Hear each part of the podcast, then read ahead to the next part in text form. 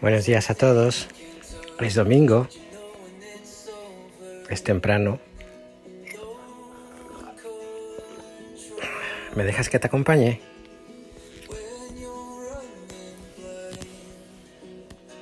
Todo lo controlo, todo lo sé, todo, todo.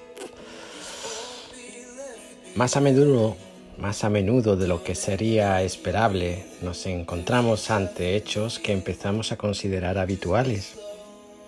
En el día a día, en lo cotidiano de nuestras vidas, nos relacionamos con personas que piensan distinto.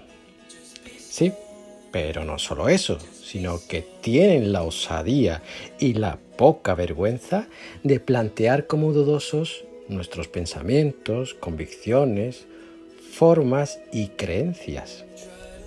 ¿Verdad? Quizás no vemos reflejados, nos vemos reflejados en ese que ante alguien que le lleva la contra se enfurece, se retuerce de rabia e intenta primero rebatirlo, sin ánimo de diálogo, claro, sino más bien con el ánimo de aplastar sus razonamientos, sus ideas, de quedar por encima de hacer que prevalezca no tanto nuestra verdad, sino más bien nuestra sabiduría. ¿No es así? Y si rebatirlo no tiene efecto, pues siempre está el insulto, la fuerza, recurrir a ridiculizar al otro, buscando su lado más débil y de ahí conseguir nuestro propósito, nuestro yo más descarnadamente soberbio.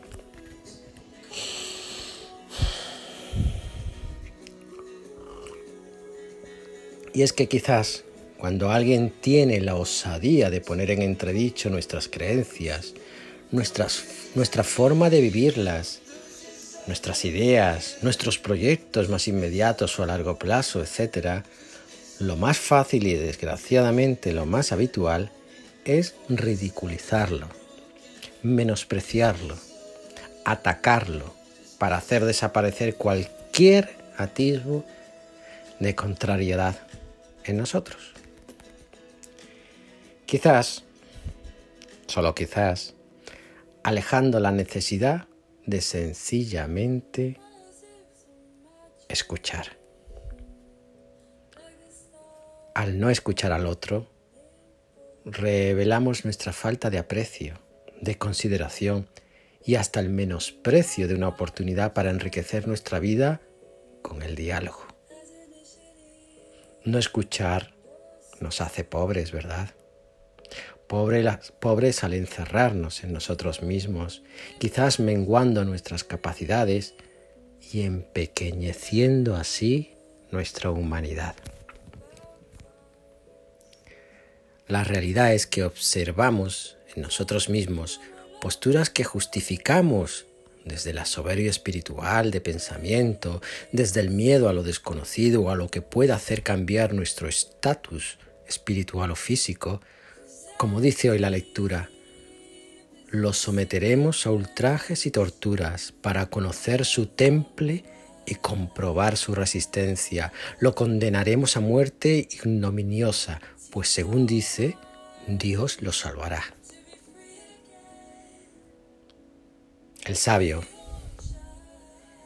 el verdadero sabio, escucha. Sin miedo, medita, sin escandalizarse, contempla, confiado, acoge con deseo, tiene presente a Dios que es quien le inspira su respuesta. El sabio sabe lo que es y significa la confianza, confiar.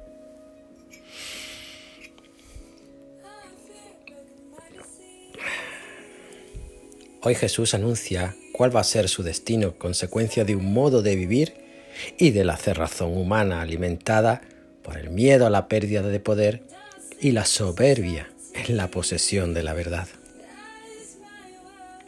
Los discípulos de Jesús no entienden. No entienden porque no escuchan. y no escuchan porque andan encerrados en sí mismos, quizás como nosotros, ¿verdad?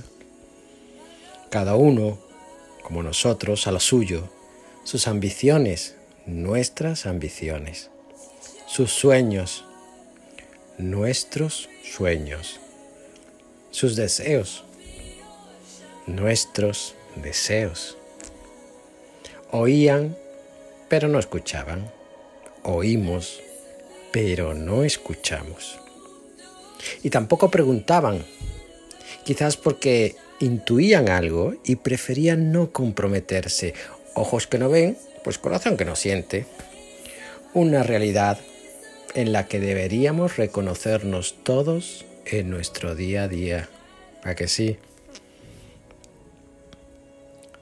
A Jesús lo movía la última causa, la más perdida, la que menos atención requería, la más olvidada, la que ya se daba por muerta. Los pobres, los olvidados, los que no tienen nombre, los que no son como nosotros, los odiados, los niños de entonces y de ahora, los últimos. Pero claro, eso está muy bien como lectura de noche, ¿verdad? Ahí para meditar y quedar muy bien. Pero tú y yo sabemos que lo que importa es reclutar fieles, cohesionar a la iglesia ante el enemigo, atrincherarse en la tradición que otros quieren aniquilar, afianzar la doctrina, conservar lo construido. ¿Sigo? ¿Seguimos? Y en toda esta vorágine de obligaciones y deberes, ¿Dónde está el niño?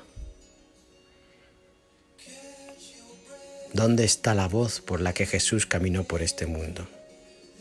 ¿Dónde está la sorpresa del alma ante el llanto ajeno? ¿Dónde? ¿Dónde queda nuestro corazón? ¿Realmente sabemos qué es servir, servir por amor? ¿Realmente sabemos qué es un niño en nuestra realidad? Ahora, hoy.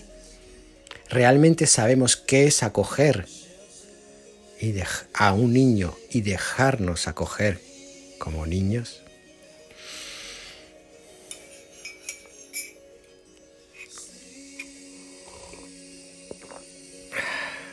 Ánimo, os quiero mucho.